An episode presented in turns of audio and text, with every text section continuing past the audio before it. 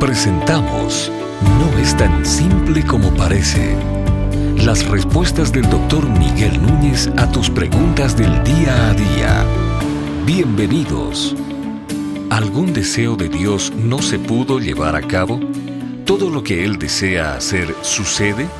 Eh, por un lado, nosotros pudiéramos eh, responder diciendo, claro, porque Dios ha declarado que Él es soberano y justamente el concepto de soberanía implica que Dios tiene el poder, tiene el derecho de hacer todo cuanto Él desea.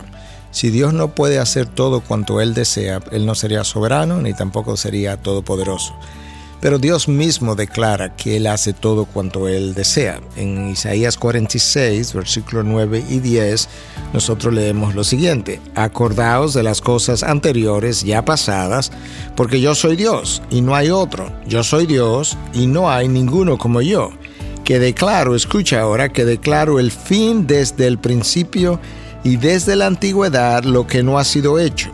Yo digo, mi propósito será establecido y todo lo que quiero realizaré. Y todo lo que quiero realizaré.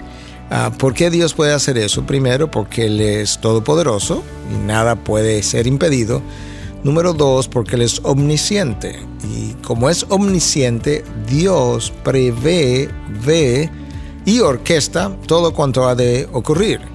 Ah, tú y yo podemos comprar un carro y arrepentirnos en un año de haber comprado el carro porque el carro vino con problemas de fábrica. A Dios no le pasa eso porque Dios hubiese visto los problemas de fábrica de ese carro y por tanto no lo hubiese comprado. Entonces a Dios no le sorprende nada en el camino y conociendo todo lo que iba a ocurrir, todo lo que pudo haber ocurrido, entonces Él en el deseo justo, santo, bueno, misericordioso de su corazón, orquesta la historia, uno, para la gloria de su nombre y dos, para el gozo de sus criaturas. Alguien pudiera decir, bueno, pero Dios es egoísta, que todo lo hace para su gloria. Bueno, primero, no hay nadie por arriba de Dios que lo pueda acusar. Tú puedes acusar a alguien cuando alguien está por debajo de ti. Tú puedes hallarlo en falta.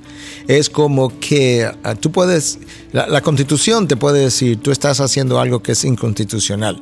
Pero tú no le puedes decir a la constitución, tú estás inconstitucionalmente hablando, porque ella es el estándar que, que establece lo que es constitución o no.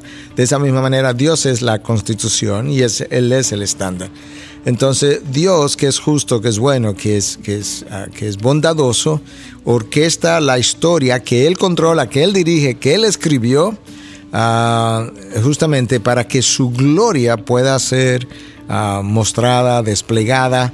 Pero tú y yo no podemos olvidar que la palabra declara que todo lo que glorifica a Dios a ti te da gozo y te hace bien.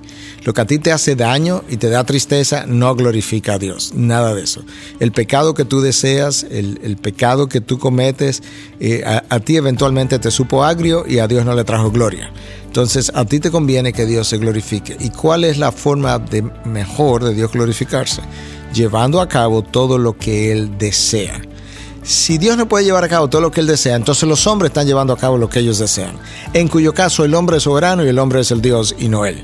Ah, no, Dios está llevando a cabo lo que su mente concibió, lo que su corazón desea, lo que a Él le va a traer gloria, lo que al hombre le va a traer gozo. De manera que no, no ha habido ningún deseo que Dios haya tenido que Él haya querido realizar y no lo pudo hacer porque eso lo baja de su categoría de Dios, porque ya no es perfecto, ya es incompleto, es insuficiente y en necesidad de que alguien lo mejore.